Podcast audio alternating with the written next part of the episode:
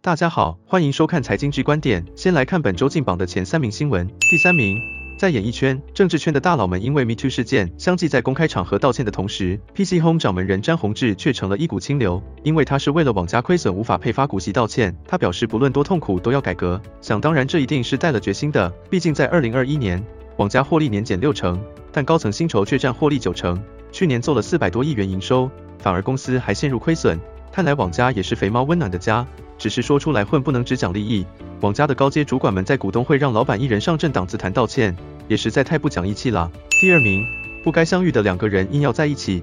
只能说这是一场美丽的误会。星宇航空的那个男人张国伟和另一个男人百万网红 Sam 因为进入驾驶舱拍照结缘，竟也成了一个美丽的误会。My chairman personally flying us on the inaugural flight as the captain on the A350 虽然说拍完照后，张董说当时是不好意思让他滚出去，有事后不理的嫌疑。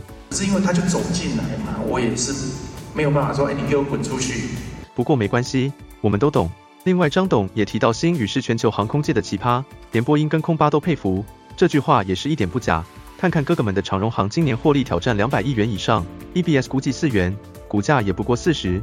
星宇今年获利目标损平，股价也有三十四元水准，怎么能不叫星宇第一名呢？第一名，炒股在台湾是全民运动，台股周转率在全球市场当中名列前茅，有这么好的成绩，都要归功于政府延长三次的当冲降税制度，帮投资人开心节省了许多交易成本。